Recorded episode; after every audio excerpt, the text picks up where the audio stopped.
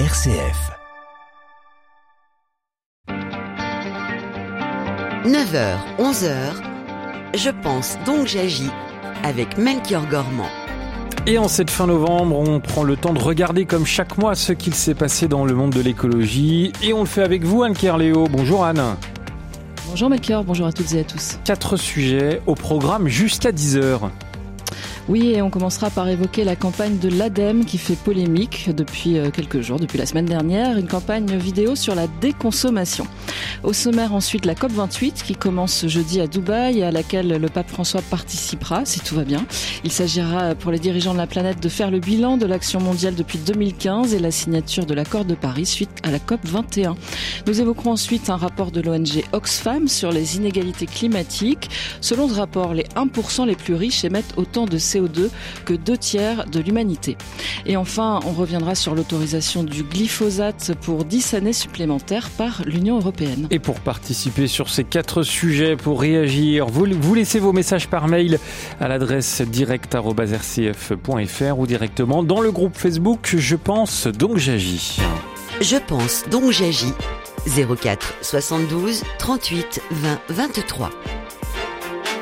Il y a quelques jours, le 23 novembre, se tenait en France la troisième édition de la journée nationale de sensibilisation à la lutte contre la précarité énergétique. 12 millions de personnes en France seraient touchées par cette forme de précarité en raison d'un logement mal isolé et des difficultés à payer les factures d'énergie. Mais alors comment sortir de cette situation et comment agir? On verra ça dans la seconde partie de Je pense donc j'agis à 10h. Mais pour démarrer, on accueille nos trois intervenants qui seront avec nous dans cette première partie. Anne, pour décrypter l'actualité de l'écologie du mois de novembre qui s'achève. Oui, bonjour Marine Lamoureux. Bonjour. Merci de revenir dans Je pense donc j'agis. Vous êtes chef de rubrique à La Croix l'Hebdo depuis deux ans. Auparavant, vous étiez euh, journaliste au service société du quotidien La Croix, où vous avez été en charge pendant cinq ans de la rubrique environnement, climat, biodiversité. Olivier Noyas, bonjour. Bonjour et bienvenue dans cette émission à laquelle vous participez pour la première fois. Ancien euh, journaliste à La Vie où vous étiez chargé des questions d'environnement, vous continuez à, vous passionner pour ces questions et à contribuer via différents articles et publications à la vulgarisation de ces enjeux. Et vous avez une actualité puisque vous êtes euh, l'un des auteurs, euh, enfin d'ailleurs vous avez coordonné la, la publication de l'ouvrage collectif Le Grand Atlas du climat qui est paru tout récemment aux éditions Glénat en collaboration avec Le Monde. Vous nous en direz quelques mots en fin d'émission. Merci d'être avec nous. Et puis, euh, bonjour à vous Alexandre Poidatz. Bonjour Anne. Chroniqueur dans cette émission Un mardi sur deux, vous êtes l'un des cofondateurs du collectif Lutte et Contemplation né tout récemment. Alors je précise aussi parce que on va en parler aujourd'hui que vous travaillez à l'ONG Oxfam où vous êtes responsable des campagnes de plaidoyer sur les énergies et le climat et vous êtes l'un des deux auteurs du fameux rapport dont on va parler dans quelques minutes sur les inégalités climatiques. Et merci à tous les trois de, nous accompagner dans cette première partie depuis nos studios de Radio Notre-Dame. Mais tout de suite on va entrer dans le premier sujet de cette émission. Il s'agit d'une campagne de l'ADEME, l'Agence pour la transition écologique, qui a fait grand bruit en fin de semaine dernière, suscitant la colère des commerçants et montrant des divergences au sein du gouvernement. On l'écoute, on en parle juste après. Ah, bonjour. Ah, bonjour. J'ai un petit souci avec ma machine à laver, donc je me suis dit autant en racheter une, mais là, vous me conseillez laquelle? Ah, bah aucune. Pourquoi elles sont pas bien vos machines Ah si, mais je vous déconseille d'en acheter. D'accord, j'ai pas compris. non, c'est parce que moi je suis dévendeur. Allez d'abord voir notre service réparation. Et puis si c'est un petit souci, ça devrait pouvoir se régler facilement.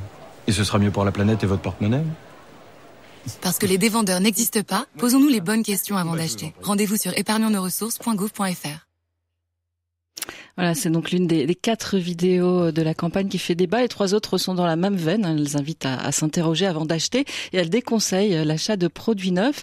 Alors, pour rappel, l'agence, l'ADEME, c'est l'agence de la transition écologique. À l'origine, lors de la création de cet organisme en 91, l'acronyme signifiait Agence de l'environnement et de la maîtrise de l'énergie. C'est un organisme public dont la mission est de participer à la mise en œuvre des politiques publiques en matière d'énergie et de protection de l'environnement.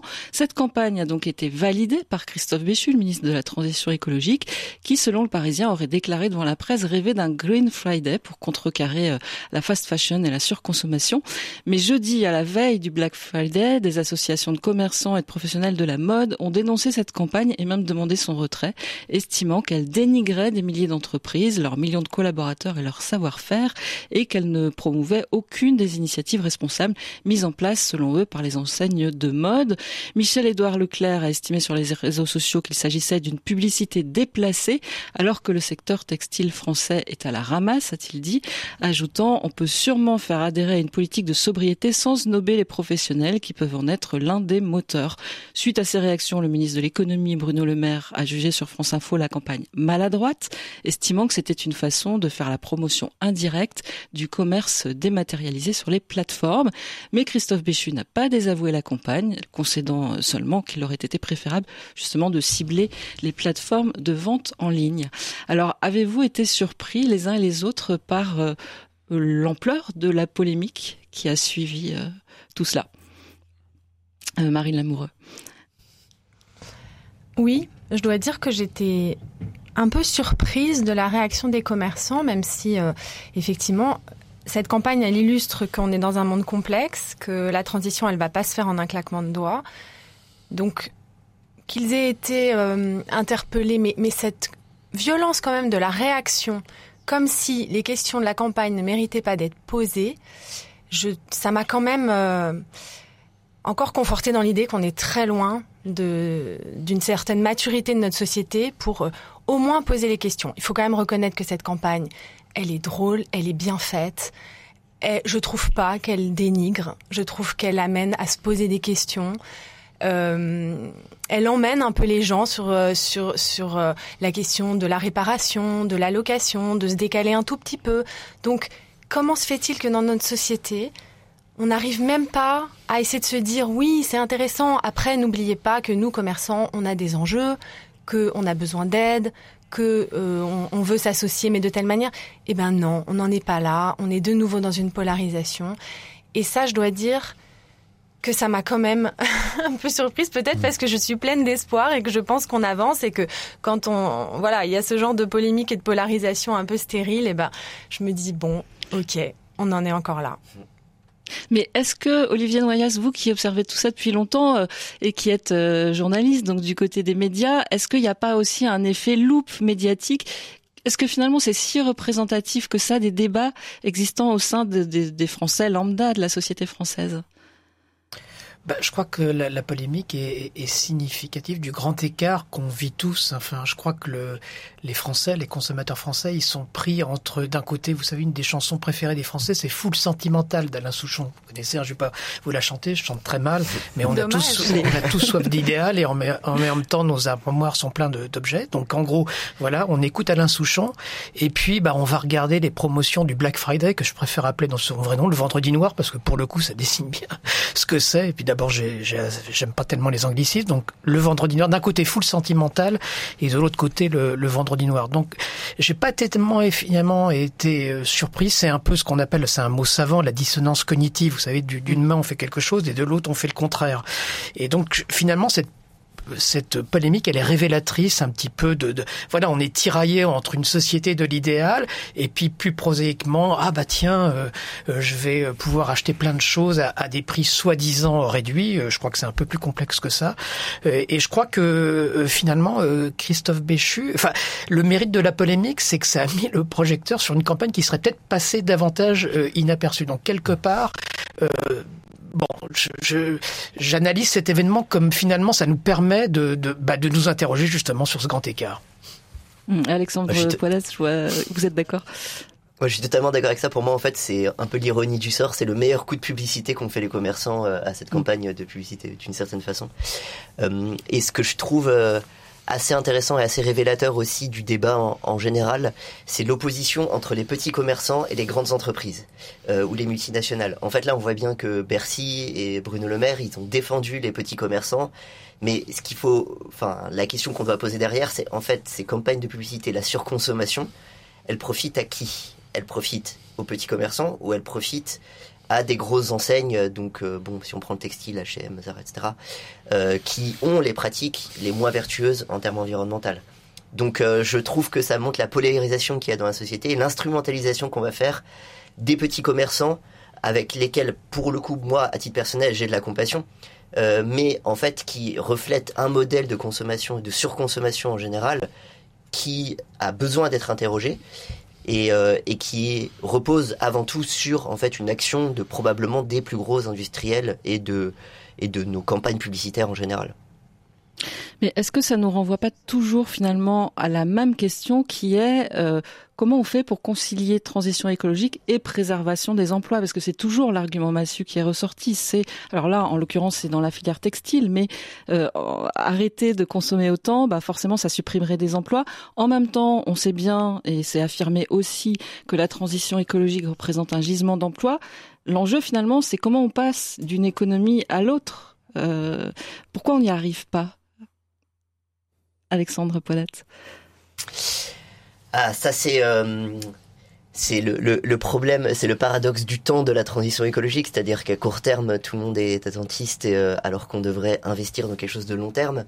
Euh, c'est que tout simplement, c'est un coût à court terme. Et en fait, la question est de savoir qui va assumer le coût du poids de la transition à court terme. Et c'est vrai que là, on est face à, à ce paradoxe-là. Moi, ce que je trouve assez intéressant, c'est que ça a le mérite de poser, je trouve la, la, même de poser les mots, de nommer les choses. En fait, on a tendance à parler de sobriété, euh, et là, ils disent déconsommation. En fait, c'est vrai que c'est ça, simplement la sobriété, c'est la déconsommation, c'est réduire notre consommation.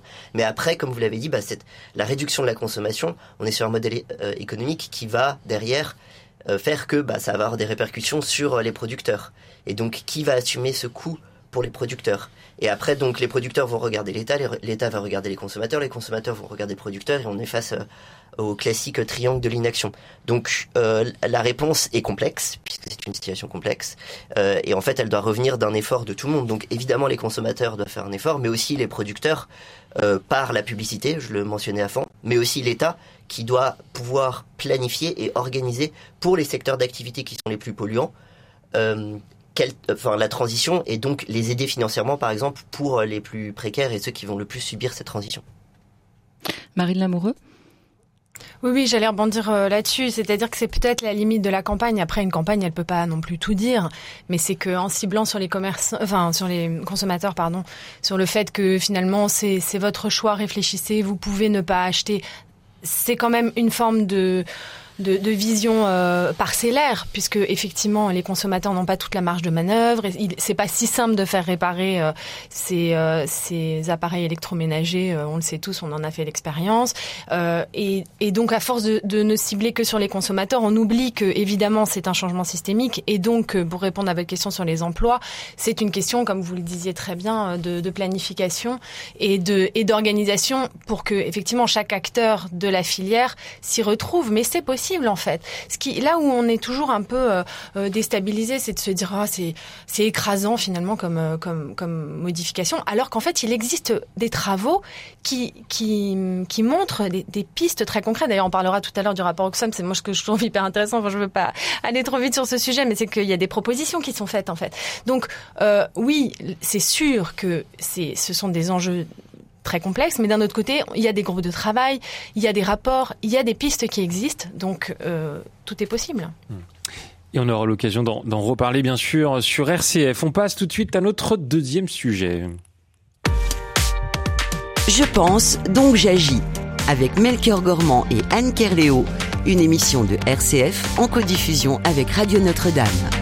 Et toujours avec nos trois invités dans cette première partie. Marine Lamoureux, chef de rubrique à la Croix Lebdo depuis deux ans. Olivier Noyas, euh, ancien journaliste chargé des questions d'environnement à la vie. Et Alexandre Poidat, l'un des cofondateurs du collectif Lutte et Contemplation. Je rappelle que vous avez la parole exceptionnellement, pas par téléphone ce matin, mais par mail, hein, à l'adresse direct.rcf.fr ou dans le groupe Facebook. Je pense donc j'agis. La COP28 s'ouvre ce jeudi à Dubaï et l'un des gros enjeux est de faire le bilan bilan de l'action des États en matière climatique, huit ans après l'accord de Paris signé dans le sillage de la COP 21. Et pour la première fois, Anne, un pape va participer. Enfin, on, espère, puisque donc le, pape est grippé. Apparemment, euh, ça va mieux, mais voilà, le pape normalement euh, sera à la COP et prononcera un discours euh, samedi. Alors, ben, on peut commencer par là, peut-être. Pour vous, ça change la donne, la participation du pape François à cette COP 28, Olivier Noyès je ne sais pas si ça change la donne, mais c'est important parce qu'aujourd'hui, des grandes voix universalistes qui prennent en compte euh, la notion de bien commun, il n'y en a pas tant que ça. Alors, il faut reconnaître aussi la constance du secrétaire général de l'ONU, Antonio Guterres, qui n'arrête pas de secouer euh, l'inaction euh, des États, mais c'est vrai qu'il est bien seul et c'est vrai qu'aujourd'hui, les États, y compris les États, enfin, comme ils sont tous signataires de l'accord de Paris, bah, ils se replient sur des solutions nationalistes à l'intérieur de, de leurs frontières. On sait très bien le changement climatique par essence, c'est une cause mondiale. Je veux dire, on ne, peut, on ne pourra pas, il faut quand même le dire fortement, on ne pourra pas résoudre le changement climatique si on a une approche uniquement pays par pays. Donc cette dimension universaliste, aujourd'hui, il y a peu de voix pour la, porter et paradoxalement, c'est paradoxalement, je ne sais pas, mais c'est vrai que le pape est une des personnes qui maintient ce flambeau et je pense qu'il va euh, effectivement, fidèle un peu à son style, un peu réveiller tout le monde. Donc moi, je trouve ça positif. Alexandre Poidat? Oui, moi je trouve que en fait, euh, il apporte deux choses. Déjà, la première, c'est euh, une forme de leçon de réalisme politique. Euh, parce qu'il se rend à une COP où beaucoup de gens sont déjà pessimistes, parce que c'est quand même à Dubaï, qui est pour les Émirats Arabes Unis un des pays les plus les producteurs du pétrole et du gaz, qui est à l'origine de la crise climatique. mais c'est une forme de réalisme dans le sens où il n'appelle pas au boycott. Il dit attention, c'est un lieu de diplomatie internationale qui est absolument nécessaire. Il faut y aller, il faut pouvoir discuter, et comme il le dit dans Laudate Deum, avoir une saine pression. Euh, ça, c'est le premier élément que je retiens. Et le deuxième élément, c'est euh, qui nous invite à rêver. Euh, c'est un peu ce que vous avez mentionné tout à l'heure sur dire, bah en fait, il faut qu'on faut qu'on aille plus loin que euh, le modèle de consommation, etc. Là, c'est pareil. Il, il, il, dit, il faut euh, que je crois en la capacité humaine à transcender ses petits intérêts et à voir grand. Et c'est pour ça que je me rends à la COP, et c'est pour ça que je peux croire à une transition énergétique. Et donc, voilà, ces deux éléments-là, pour sa présence en tout cas, seront utiles. Alors c'est assez paradoxal parce qu'il dit euh, ce que vous venez de dire, c'est-à-dire que il dit même ce serait suicidaire de ne pas y aller, de ne rien attendre de cette COP, et en même temps euh, dans Laudate Deum, le texte récent, l'exhortation apostolique euh, à laquelle vous venez de faire référence, Alexandre, il appelle à un nouveau multilatéralisme. Il semble constater que ce qui s'est fait jusqu'à présent au fil des COP n'a pas été suffisamment loin. Enfin c'est une évidence, mais et il appelle à un multilatéralisme par le bas où la société civile serait associée. Enfin du coup il y va, mais en constatant euh, Marine Lamoureux, que le modèle n'est pas adapté aux enjeux, en fait, finalement moi, je crois qu'on est tous à tâtonner sur quel est le modèle multilatéral sur ces questions-là, parce que, encore une fois, il n'y a pas de gendarme mondial pour euh, euh, rendre un accord comme l'accord de Paris contraignant. Donc, je veux dire, à un moment, il faut quand même se rendre à l'évidence qu'on est dans le monde réel, que quand on réunit 197 parties à la COP, euh, qui ont des intérêts différents, qui ont des populations différentes, qui euh, ne dépendent pas tous de la même manière des énergies fossiles, il n'y aura pas de miracle consensuel, quoi. Et je crois qu'il faut l'accepter. Et à chaque fois, le, le, le, laïus sur les COP ne sert à rien, les COP euh, ratent. Je, je crois que c'est parce qu'on en attend trop, finalement, des COP. Pour autant, imaginons que les COP n'existent pas et que, ce, et que cette organisation n'existe pas. Renversons la proposition. En fait, on s'aperçoit que ce serait dramatique. Parce que mine de rien, l'accord de Paris, avec tous ses défauts, avec le fait que c'est extrêmement long, euh, mais ça a été pensé comme ça, hein, on savait que ce serait pas en trois ans que, évidemment, on pourrait euh, se mettre sur les bonnes trajectoires. Mais n'empêche que l'accord de Paris, depuis la COP 21, il s'est passé plein de choses.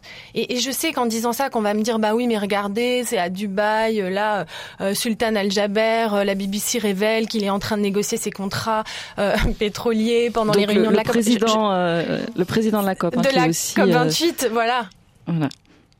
Et, et, donc j'ai bien conscience de tout ça, mais je, je pense quand même que cette question de l'organisation multilatérale, elle est pas du tout évidente et que si on se berce d'illusions en pensant qu'on arrivera à trouver un système au niveau international, enfin ça se saurait, je veux dire, euh, ça se saurait si la SDN avait bien marché, si l'ONU euh, marchait systématiquement. Non, je veux dire, voilà, on est dans ce monde-là et il faut le prendre tel qu'il est. D'où, je pense aussi l'intérêt d'aller faire une COP, même si ça paraît un peu incroyable de faire une COP dans le temple de la production pétrolière, eh ben il faut parler à tout le monde en fait. Et cette pression des pays euh, COP après COP, même si elle est imparfaite, moi, je suis quand même convaincue que des choses progressent. Enfin, je ne veux pas monopoliser la parole, mais pourra en on pourra en parler. Tout ce que depuis huit ans, on, on, parle souvent de ce qui n'a pas marché, mais parlons aussi de ce qui petit à petit avance, ne serait-ce que les engagements de neutralité carbone à 2050 avec hmm. euh, les trajectoires qui sont émises, ce sont quand même des, des avancées intéressantes, je trouve. Alors justement, il va s'agir, euh, l'un des enjeux de cette COP, c'est de faire le bilan huit ans après euh, de l'accord de Paris, euh, donc de, l'action des pays en huit ans. Alors dans le même temps, l'objectif c'était d'agir pour contenir le réchauffement climatique à, plus 1,5 degré par rapport aux températures de l'ère pré-industrielle. Or, l'année 2023 dépasse de 1,43 degré la température moyenne de l'ère pré-industrielle. Et on sait, selon l'Observatoire Copernicus, que la barre des 1,5 degré va donc être franchie au moins une fois d'ici 5 ans. Alors il faudra qu'elle soit franchie plusieurs fois pour qu'on l'entérine. Mais du coup, on peut se dire, euh, pardon Marine Lamoureux, je vais prendre le contre-pied de ce que vous venez de dire, mais à quoi ça sert de faire un bilan puisque on sait qu'on va franchir la barre des 1,5 degré, euh, Olivier Noyes? Enfin, moi, je suis d'accord sur, euh, malgré toutes les critiques qu'on peut faire sur les COP, de leur utilité. Et, et encore plus aujourd'hui, parce qu'on ne peut pas s'extraire non plus du contexte géopolitique qui est quand même très dégradé. Et les lieux où tout le monde se parle sont quand même extraordinairement rares aujourd'hui et c'est quand même très précieux. Donc on peut pas séparer non plus euh, cette grande cause qui est le changement climatique de la question des équilibres mondiaux et de la paix mondiale. Il faut pas oublier non plus que le GIEC a eu le prix Nobel de la paix en 2007. On s'est tous beaucoup interrogé, tiens c'est bizarre d'accorder le prix Nobel de la paix au GIEC. Quel est le rapport entre la paix et le changement climatique? Ben si, il y a un rapport. On sait très bien que le changement climatique aggrave toutes les tensions, les migrations, etc., euh, les rivalités économiques. Donc euh, c'est très précieux les lieux où on se parle. Et aujourd'hui, il faut vraiment avoir conscience de ça, surtout quand on regarde ce qui se passe aussi bien en Ukraine que euh, entre Israël et la Palestine. Donc, il faut vraiment avoir conscience du moment où on est et que les lieux où tout le monde peut se parler à égalité, parce que c'est quand même ça aussi les COP. Euh, on a parlé des 1 degré 5. Vous savez d'où ils viennent les 1 degré 5 Ce sont les petits États insulaires qui ont insisté pour qu'il y ait cette mention. Alors vous me direz, euh, à quoi ça sert? Bah si, ça sert justement à ce qu'on ne les oublie pas complètement. C'est qu'ils aient, euh, sinon il n'y aurait que la Chine et les États-Unis qui parleraient. Donc que Tuvalu puisse dire, nous on est en train de disparaître, je pense que c'est important. Et en plus sur cette question, effectivement, que qu'on que peut voir le côté euh, décevant du bilan de la COP, mais en même temps, il faut avoir conscience que euh, chaque dixième de degré va compter. Et moi, je, je, je me rattacherai euh, à, à ce qu'a dit le GIEC, et c'est un peu, vous avez cité tout à l'heure le grand atlas du climat. Notre conclusion, on a repris les mots du GIEC, c'est préserver un avenir vivable. Donc préserver un avenir vivable, on peut pas le déterminer en termes de degrés. On ne sait pas où très bien où c'est, est-ce que c'est 2 degrés, 3 degrés, c'est non, c'est préserver un avenir vivable, c'est-à-dire l'habitabilité de la Terre dans son ensemble. Et ça, euh, voilà, c'est très le système Terre est très complexe et personne ne peut déterminer à partir de, de quel moment la Terre ne sera plus habitable. Donc c'est pour ça que chaque dixième de degré au moment du bilan final, que, à la fin du siècle, euh, personne ne peut le déterminer à l'avance. Donc, les COP, malgré leur lenteur, qui est tout à fait vraie, ont leur utilité. Et s'il n'y avait pas des COP, si j'ose dire, il faudrait les inventer.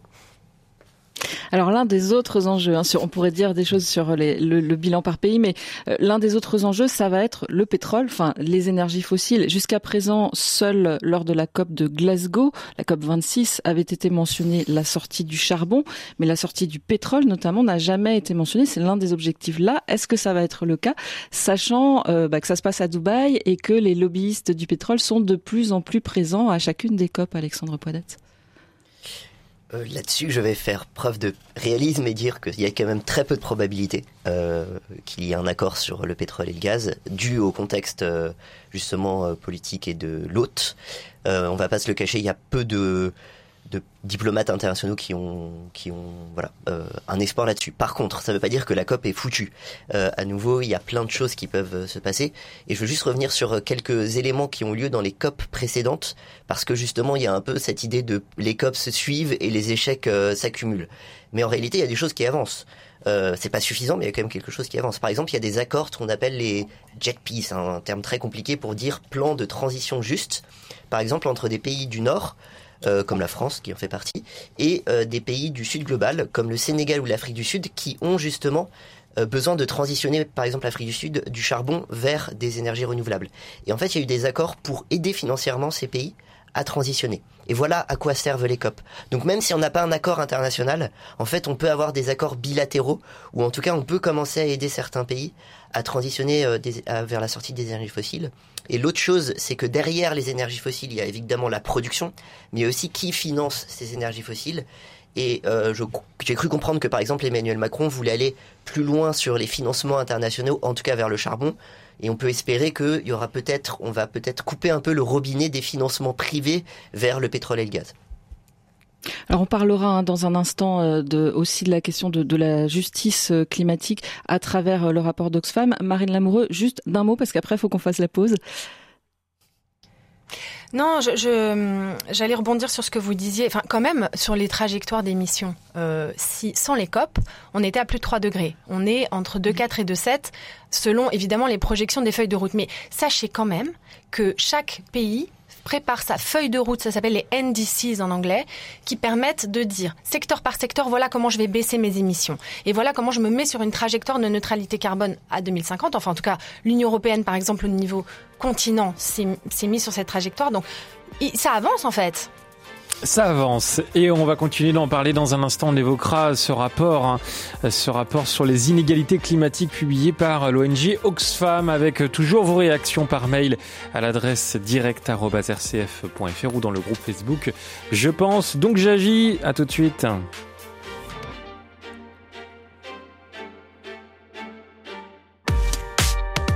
Je pense donc j'agis avec Melchior Gormand et Anne Kerléo une émission de RCF en codiffusion avec Radio Notre-Dame.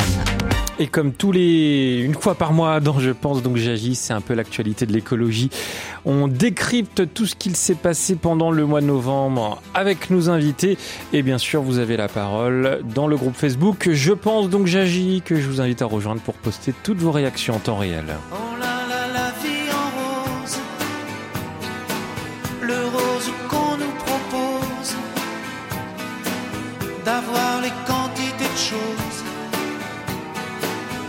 qui donnent envie d'autre chose.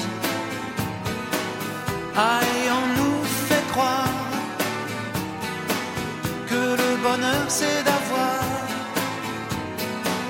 de l'avoir plein nos armoires. Dérision de nous dérisoire, car foule sentimentale on a soif d'idéal, attiré par les étoiles,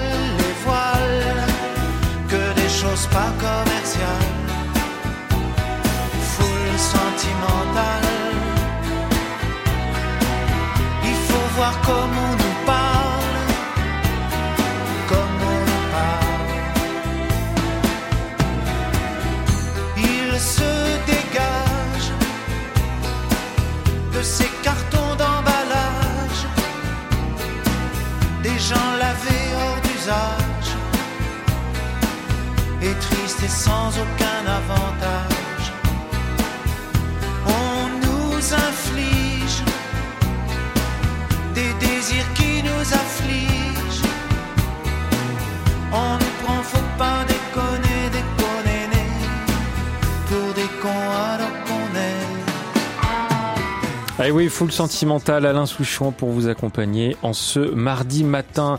Un mot, euh, Anne, dans ce qu'on disait sur la COP28, on peut faire un lien également avec la justice climatique.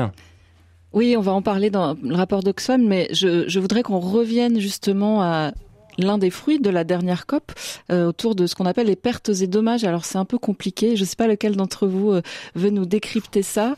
Qu'est-ce qui s'est passé lors de la COP 27 En quoi on a avancé? Et, qu'est-ce qui est attendu aussi de la COP 28 sur ce terrain-là? Peut-être euh, Marine Lamoureux? Alors en fait, à la COP 27 de Sharm el-Cher, en fait, on a imaginé un peu la coquille d'un fond qui est dédié au ce qu'on appelle les pertes et dommages. Donc les pertes et dommages, ce sont pas seulement les dégâts qu'on va pouvoir euh, réparer euh, d'une année sur l'autre qui dépendraient plutôt de l'adaptation, mais ce sont vraiment ce qu'on appelle les pertes irréversibles. Donc c'est un chapitre différent de l'adaptation des pays et qui concerne par exemple les petits archipels dont on parlait tout à l'heure qui risquent de disparaître avec la montée des eaux, mais ça peut être aussi des terres qui deviennent absolument incultivables à cause de sécheresses récurrentes qui finissent par euh, rendre des, territoires incultivables.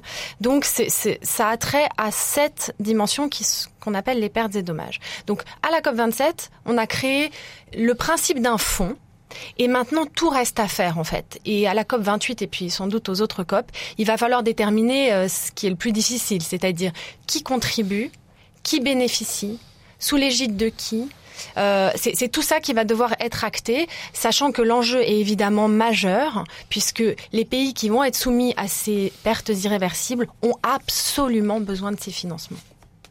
Et vous le disiez, c'est l'un des aspects de cette question de justice climatique dans les COP. Il y a aussi après euh, comment on aide les pays euh, pauvres à financer à la fois l'atténuation poursuivre euh, l'atténuation euh, des émissions de gaz à effet de serre et puis l'adaptation, comment euh, on s'adapte à ce qui est à venir. Et là, qu'est-ce qui existe ou qu'est-ce qui est en germe ou qu'est-ce qui va être évoqué, Olivier Noyas?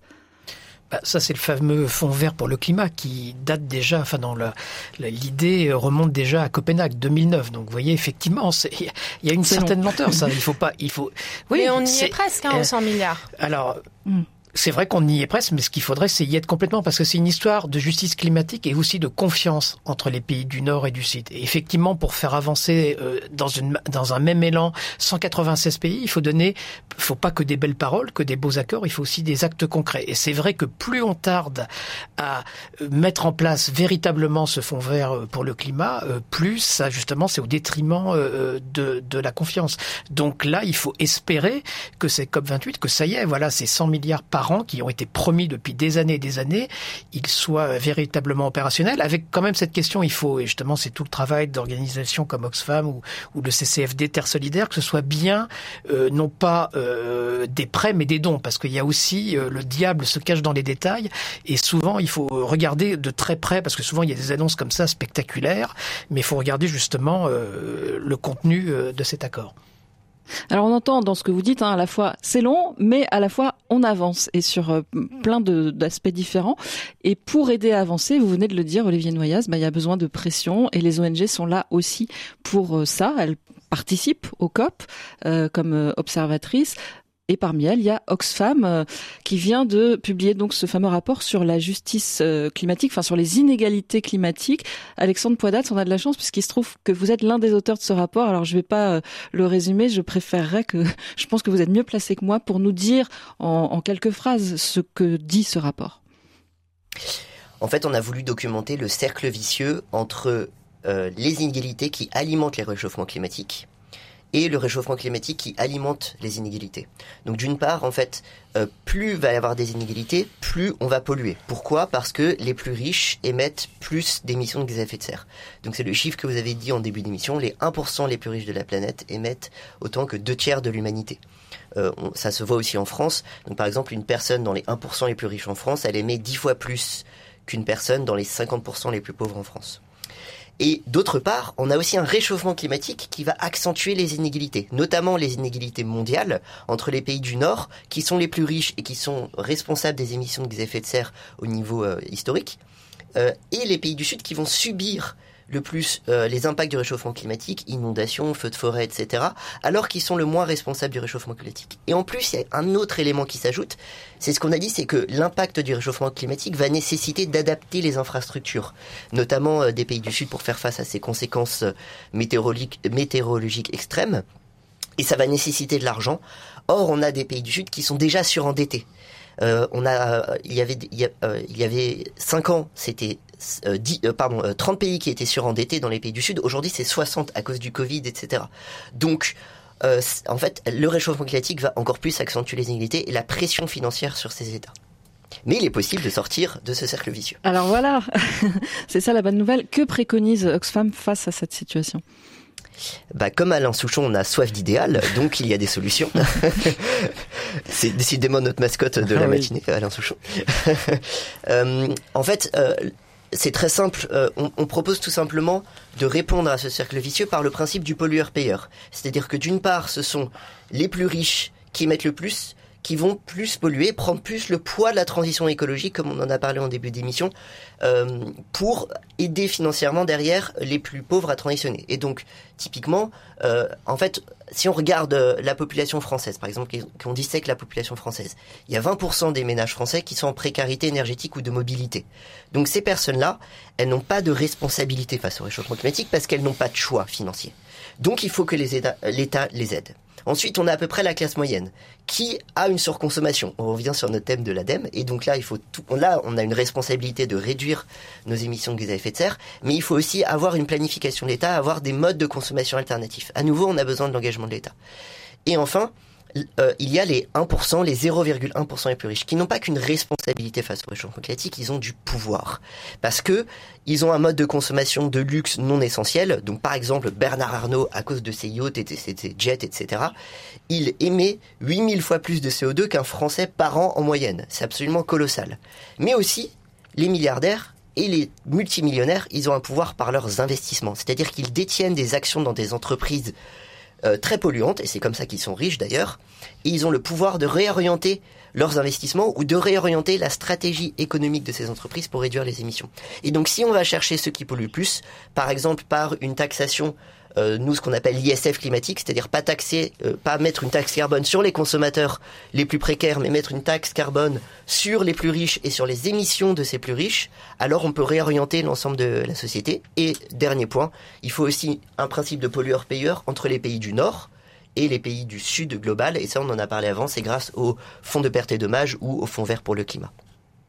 Marine Lamoureux Non, je voulais rajouter pour rendre les choses euh, très concrètes euh, euh, ce que ça veut dire en fait que cette question des inégalités. Là, on publie dans quelques jours dans la Croix l'Hebdo à l'occasion de la COP un, dossier qui se consacre à quatre jeunes femmes des pays du Sud activistes qui racontent en fait qu'elles sont déjà complètement euh, dans le réchauffement climatique et dans ses conséquences. Et là, ça nous ramène quand même à la réalité. Et je vous raconte juste une histoire. Euh, Inessa Grace, qui est une militante rwandaise, quand elle avait 5 ans, elle s'est retrouvée dans sa chambre avec sa mère qui est rentrée en en claquant la porte et en la prenant dans ses bras parce que l'eau commençait à monter et elle raconte dans son souvenir de petite fille hein, qu'elle avait- l'impression d'être au milieu d'un lac. Bah, c'est ça, en fait, l'inégalité climatique. C'est que là, les activistes qui militent et qui témoignent dans notre dossier, eh ben, ils l'ont vécu dans leur chair. Et quand elle va aller à la COP, Inessa, et qu'elle va aller au micro, eh ben, elle tiendra la main de cette petite fille qu'elle a été et qui a cru qu'elle allait mourir. Donc je, crois que les, le rapport euh, euh, d'Alexandre sur- d'O- d'Oxfam, c'est ça qu'il faut rappeler aussi, c'est les trajectoires euh, qu'elle raconte aussi. Olivier Noyas Oui, juste pour compléter, il se trouve que justement, euh, j'ai contribué à un autre atlas euh, précisément sur les inégalités qui vient de sortir, publié par La Vie et le Monde, où on, développe justement toutes ces questions d'inégalités environnementales et climatiques en s'appuyant bien évidemment sur les rapports d'Oxfam, le rapport sur les inégalités mondiales de Piketty et Chancel, euh, le CCFT. Donc il y a beaucoup de groupes dans la société civile, d'économistes qui travaillent sur cette question, cette double injustice, hein, parce que les inégalités environnementales, elles s'exercent à la fois dans les structures nationales, dans chaque pays. En France, il y a des inégalités environnementales et également au niveau euh, mondial entre Nord et Sud. Et c'est vrai que ce qui avait été euh, popularisé par le slogan des Gilets jaunes, vous savez, fin du mois, fin du monde, même combat, bah, se trouve justifié. Et il y a des moyens d'avancer effectivement par, euh, par euh, le, le- le- une, une, comment, une fiscalité qui, qui, qui, qui justement euh, frappe les, les, les, les véritables détenteurs de qualité pour financer la fameuse transition énergétique dont on a parlé. Parce que le problème de, la, de, de cette transition, euh, on, on, en- on sait où il faut aller. Le problème, c'est vraiment euh, qu'il faut changer d'échelle et justement, il faut des financements massifs et l'argent, il se trouve, voilà, il faut savoir où aller le chercher, d'autant plus avec ce, ce fameux euh, principe qui me paraît juste, qui est, qui est quand même, depuis que les sommets de la Terre existent, le principe de pollueur-payeur. Mais, mais ça, c'est très intéressant ce que vous dites. Ouais, sur le parce que il y a des enjeux de développement dans le sud et, ces financements ils doivent aussi servir à développer les pays. Et dans les euh, activistes qu'on a interrogés dans le dossier, il y a évidemment Vanessa Nakate qui est une militante ougandaise et elle, elle dit la transition énergétique, donc le besoin d'énergie, parce qu'il faut aussi en être conscient. Euh, euh, on, a, on, a, besoin d'électricité. Il y a des endroits en Ouganda, des zones reculées qui ne sont pas euh, électrifiées. Mais donc sautons la case fossile. Donnez-nous des financements pour qu'on puisse continuer à nous développer, parce qu'il y a ces enjeux-là évidemment dans ces pays, mais évidemment avec des énergies renouvelables. Allez, 9h43, on arrive doucement à la fin de cette émission et on va passer à la suite. Je pense, donc j'agis. Avec Melchior Gormand et Anne Kerléo, une émission de RCF en codiffusion avec Radio Notre-Dame. Et il y a quelques jours, le 16 novembre, la Commission européenne a décidé, je cite, de renouveler l'approbation du glyphosate pour une période de 10 ans, sous réserve de certaines nouvelles conditions et restrictions. Et on en parle, Anne, avec nos trois invités, Marine Lamoureux, Olivier Noyas, pardon, et Alexandre Poidat. Oui, cette décision que vous évoquez, Melchior, c'est le résultat de l'absence d'accord entre les 27 États membres de l'Union quant à la reconduction ou au rejet de l'autorisation du glyphosate. Des associations ont annoncé leur intention de saisir la justice pour contester cette reconduction dès qu'elle sera entrée en vigueur, car elles estiment que cette autorisation est en contradiction avec la législation européenne sur les pesticides qui donne priorité à la santé et à la protection de la biodiversité. Alors on a un peu de mal à s'y retrouver dans le, le glyphosate entre euh, avancée, recul, annonce, contre-annonce. Enfin, on ne sait plus très bien comment euh, vous pouvez nous aider à lire ce qui se passe euh, autour du glyphosate, Alexandre Poidat. Bah, malheureusement, il va être autorisé pendant les dix prochaines années encore. Donc c'est la mauvaise nouvelle. C'était effectivement une, une promesse d'Emmanuel Macron de s'en passer, mais bon, après, on a aussi un cadre européen. Alors, euh, à quel point euh, Emmanuel Macron a poussé au sein des négociations européennes sur ça, on ne sait pas. C'est un peu difficile de le savoir. La réponse est plutôt euh, non. Donc voilà, c'est un mauvais signal. Mais ce qu'il faut voir, c'est qu'en fait, ça s'inscrit au niveau européen dans ce qu'on appelle le Green New Deal, dont on entend parler depuis 3, 4, 5 ans qui avait vocation justement à réorienter l'ensemble de l'Union européenne vers la transition écologique. et il y avait deux deux volets. Si on schématise vraiment, il y avait le volet climatique, donc de réduction des émissions de gaz à effet de serre. Là-dessus, il y a eu beaucoup d'avancées. On peut par exemple penser au fait que euh, les constructeurs automobiles ne pourront plus construire de voitures euh, thermiques, c'est-à-dire euh, à fossiles, à partir de 2035. Euh, ça a pas mal avancé sur ce, sur ce, sur le, les plans de transition climatique. Bon, pas assez, mais quand même, ça a pas mal avancé. En fait, là, ce qu'on voit et ce que le glyphosate, euh, ce dont le glyphosate est le nom, c'est les tensions qu'il y a notamment entre euh, sur les enjeux de la nature, donc de protection de la nature. Et donc là-dessus, il n'y a pas que le glyphosate. Il y a par exemple, on devait réduire de 50% les, les, les pesticides dans l'Union européenne d'ici 2030. Ça a été abandonné. Et donc ça montre la tension entre le système agricole actuel et euh, le système euh, politique euh, économique qui maintient ce système agricole intensif alors qu'on devrait transitionner la tension et la contradiction parce qu'on peut parler d'une autre décision euh, qui a été euh, prise le même jour au sein de, de l'Union européenne euh, qui a inscrit dans son droit pénal le crime d'écocide. Alors en réalité le terme écocide n'est pas employé mais l'accord provisoire qui a été trouvé allonge la liste des crimes environnementaux et il harmonise les sanctions prévues au sein des pays de l'Union et dans cette liste il y a l'épandage massif de pesticides. Alors là on se dit non mais comment c'est possible le même jour en fait? je ne sais pas comment vous comment on peut lire cette contradiction Enfin, Alexandre a déjà donné des éléments de, de lecture, mais ça paraît quand même euh, très contradictoire, euh, Olivier Noyas. Bah, je crois qu'il y a beaucoup effectivement de tensions et il y a beaucoup d'actions des, des, fameux lobbies. Hein. Les lobbies, ça paraît comme ça euh, un mot un peu qu'on utilise facilement, mais je crois que en matière agricole, on peut véritablement parler de lobby agricole et depuis très longtemps. Et, pour une raison très simple, c'est parce que euh, à Bruxelles se décide la politique agricole commune qui, qui met en jeu des sommes colossales. C'est le deuxième budget européen en termes et pendant depuis que la PAC existe d'ailleurs, euh, un certain nombre de syndicats agricoles ont confisqué ce débat qui devrait d'abord être un débat de société et pas uniquement corporatiste. Et, ce, ce, lobby est vraiment très bien organisé. Et sur le glyphosate, eh ben, il faut dire ce qu'il est. Et c'est pas moi d'ailleurs qui, qui le dit, c'est Pascal Canfin, qui est quand même pas un, un, ultra gauchiste, hein, puisqu'il est le chef de file des députés euh, Renaissance. Il a dit, bah voilà, en, matière, autant on arrive à avancer sur un certain nombre de sujets, vous en avez cité en matière, mais dès qu'on touche au secteur agricole, on n'y arrive pas. Et donc là, je crois qu'il faut vraiment, on est sur le noyau dur de la non-transition. Je crois qu'il faut appeler les choses par leur, par leur nom, ce qui est quand même un peu paradoxal parce que souvent, euh, il y, a, y, a, un terme, moi, qui m'a beaucoup hérissé dans ma, dans, ma carrière parce que je trouvais que j'ai couvert le secteur agricole. Très souvent, les syndicats agricoles majoritaires emploient le mot de contrainte environnementale. Et pour moi, c'est vraiment un, un, un non-sens absolu. L'environnement, c'est pas une contrainte. Au contraire, quand, quand, on revient à la source du métier d'agriculteur, l'agronomie, c'est-à-dire que l'environnement, c'est un allié de l'agriculteur. Et tant qu'on aura ça, schéma dans la tête que l'environnement est une contrainte, bah, je crois que malheureusement, on n'avancera pas sur le glyphosate, sur les pesticides et sur bien d'autres choses. Au passage, pour ceux qui voudraient euh, s'informer sur cette question-là du, du, modèle agricole, des lobbies, allez lire euh, Silence dans les champs, l'ouvrage de Nicolas Legendre, qui hier a reçu le prix Albert Londres euh, du livre et qui est une enquête très fouillée au sein de, toutes ces questions-là. Alors en Bretagne, mais ça illustre bien plus largement ce qui peut se vivre. Marine Lamoureux, cette question-là de la, transition agricole et alimentaire, elle est immense en fait et à venir encore. Oui, c'est vrai que je suis tout à fait d'accord avec ce que vous disiez sur le fait que c'est euh, un peu pris en otage par des visions corporatistes, alors qu'en fait, ça évidemment implique toute la population, ne serait-ce que pour des questions de qualité de l'alimentation et de sécurité alimentaire. Donc, comment se fait-il qu'on laisse ces débats qui nous concernent, mais dans notre santé la plus élémentaire, à des, des groupes professionnels? Ça, ça, Déjà là, il y a quelque chose qui dysfonctionne. Ensuite, ce qui prend en paix en otage le débat, c'est aussi la difficulté à prouver euh, les, effets néfastes de certaines substances, même si, alors c'est là où peut-être on est un peu perdu sur le glyphosate. Je voulais faire un petit rappel.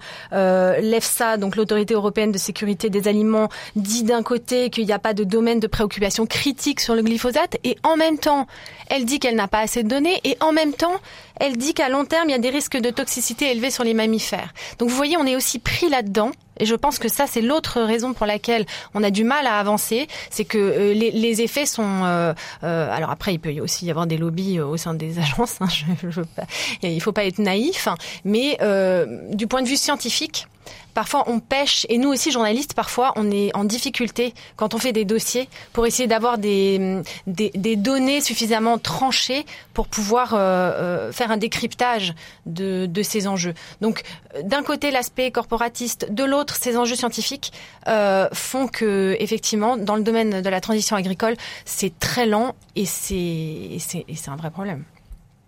Mais c'est intéressant, euh, Olivier Noyat, ce que dit Marie de Lamoureux à l'instant sur finalement votre travail, notre travail de journaliste. Enfin, ces enjeux-là, euh, là euh, alimentaires, euh, euh, agricoles, mais plus globalement autour des questions environnementales et, d'écologie, sont très très complexes. Comment on travaille quand on est journaliste, vous qui, le faites depuis longtemps et à travers différents postes? Bah, je crois qu'il faut, euh, bah, il faut beaucoup s'informer. Hein. Je crois que la connaissance, est, enfin la connaissance est l'allié euh, des bonnes décisions. Enfin aujourd'hui justement dans un dans dans un climat général où il y a beaucoup de fausses nouvelles, d'intoxication, euh, etc. Bah, je crois qu'il faut à chaque fois euh, re revenir aux faits. Là justement sur le glyphosate, moi ce qui m'a beaucoup marqué, c'est que j'avais assisté euh, au fameux tribunal Monsanto qui avait lieu il y a une dizaine d'années à La Haye, et quelque chose m'avait quand même extraordinairement frappé au-delà du débat scientifique qui est réel, mais j'ai deux témoignages qui résonnent en moi. C'est témoignage de cette mère là qui tenait un, euh, un, un, lieu équestre et dont le fils avait été intoxiqué et qui vient d'ailleurs euh, de se voir reconnaître le côté euh, la responsabilité du glyphosate dans la maladie de sa famille et des, des, des moments argentines qui étaient à, à, à proximité euh, de champs et également où leurs enfants avaient le même symptôme. Ça veut dire que ces deux mères de famille qui ne s'étaient jamais rencontrées, une vivant en Argentine, une vivant dans l'Isère, elles décrivaient les mêmes symptômes pour leur enfant pour le glyphosate. Donc ça, si vous voulez, il y a quand même une réalité du témoignage. Alors, je dis pas, euh, je, je, reconnais parfaitement l'utilité du travail scientifique, mais quand vous êtes en présence, voilà, de témoignages aussi forts, voilà, vous dites quand même le principe de précaution devrait au minimum jouer pour euh, des substances qui sont quand même potentiellement, plus que potentiellement dangereuses. Et puis là, il y a un vrai recul quand même. Une autorisation de 10 ans, alors qu'en 2017, on était sur une autorisation de 5 ans c'est vrai que les, citoyens euh, ont de quoi être désespérés sur ces questions-là. Je vous lis un message de Régis qu'il vient de nous laisser par mail et il nous vous demande hein, préférez-vous que nous continuions à augmenter notre dépendance alimentaire des pays tiers en supprimant nos outils, chimiques? 50% de notre viande de volaille est importée alors que nous étions exportateurs. J'ai plus confiance dans nos agriculteurs que ceux des autres continents. C'est ce que nous dit euh, Régis. Qu'est-ce que vous en pensez, euh, Olivier bah, c'est toujours le même argument euh, qui, est, qui, qui, est employé. Enfin, je veux dire, on est, enfin, il faut pas opposer. Enfin, euh, il y a des alternatives. Souvent, euh, la, la, question revient dans beaucoup de débats, c'est-à-dire, est-ce qu'on peut faire autrement? Bah, La réponse, elle est déjà en France il y a des gens qui font autrement. Et je parle pas que du bio. Euh, ce qu'on appelle tout le mouvement de l'agroécologie, les gens qui réhabilitent les haies, l'agroforesterie, les circuits courts, les labels. En fait, déjà, c'est une agriculture alternative à ce grand modèle agricole dominant. Donc, je veux dire, moi, c'est pas moi qui ai la réponse, mais d'autres agriculteurs. Et souvent, il suffit d'aller faire le pas de côté, d'aller dans la ferme voisine et de voir ce qui paraît impossible au niveau de la grande théorie en disant on n'y arrivera pas. Eh ben, votre voisin le fait et trouve un revenu et trouve une reconnaissance de la société et trouve justement, euh, il est plus en accord, comme euh, voilà, avec lui aussi sa soif d'idéal, parce que je pense qu'il y a beaucoup d'agriculteurs justement qui, qui, ont cette soif d'idéal. Et moi, moi, je viens d'un département rural, la Creuse, donc tous mes voisins euh, sont agriculteurs. Donc je veux dire, c'est des gens que j'estime et que je respecte complètement.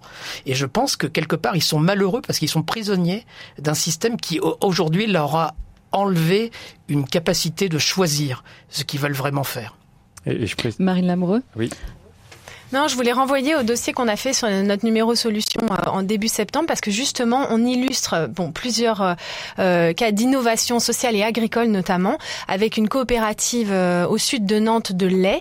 Et c'est extraordinaire ce qu'ils font. Alors ça a nécessité beaucoup de volontarisme, beaucoup d'investissement de départ pour faire une laiterie indépendante, mais ils sont en train de bousculer le monde du lait, ils sont en train de d'affronter des géants comme Lactalis pour maîtriser leur production laitière depuis le pied de la vache jusqu'à la distribution chez Leclerc. Et je peux vous dire que les agriculteurs qui deviennent éleveurs actionnaires, ce sont des gens qui ont changé de vie parce qu'en fait, ils trouvent ça absolument formidable de pouvoir maîtriser, de savoir le lait qu'ils vont vendre, que c'est un bon lait, que c'est un lait local, que les que les consommateurs au final seront contents sur des prix qui sont alignés sur le reste du marché. Bah ça, je peux vous dire que les, les, agriculteurs qui sont euh, qui ont eu le courage, parce qu'il faut quand même se défaire des coopératives, c'est c'est pas évident, mais ceux qui ont eu le courage de le faire, ils sont vraiment ravis de de, de leur transition et donc c'est possible. Je suis tout à fait d'accord avec vous. Allez, un dernier tour de table, Anne, euh, avant de, finir cette émission. Oui, bah peut-être pour nous dire, euh, alors d'une part, si vous avez envie de nous partager des, infos dont on n'a pas parlé, on n'a pas parlé par exemple du plan biodiversité qui a été présenté euh, hier par Elisabeth Borne, mais on y reviendra forcément. Donc si vous voulez nous partager une info et aussi nous parler de votre actualité, le grand atlas du climat, le numéro de la Croix l'hebdo à venir, le rapport d'Oxfam, on en a parlé, mais peut-être d'autres choses. Alexandre Poidas, qui veut démarrer ce dernier tour de table en moins d'une minute chacun?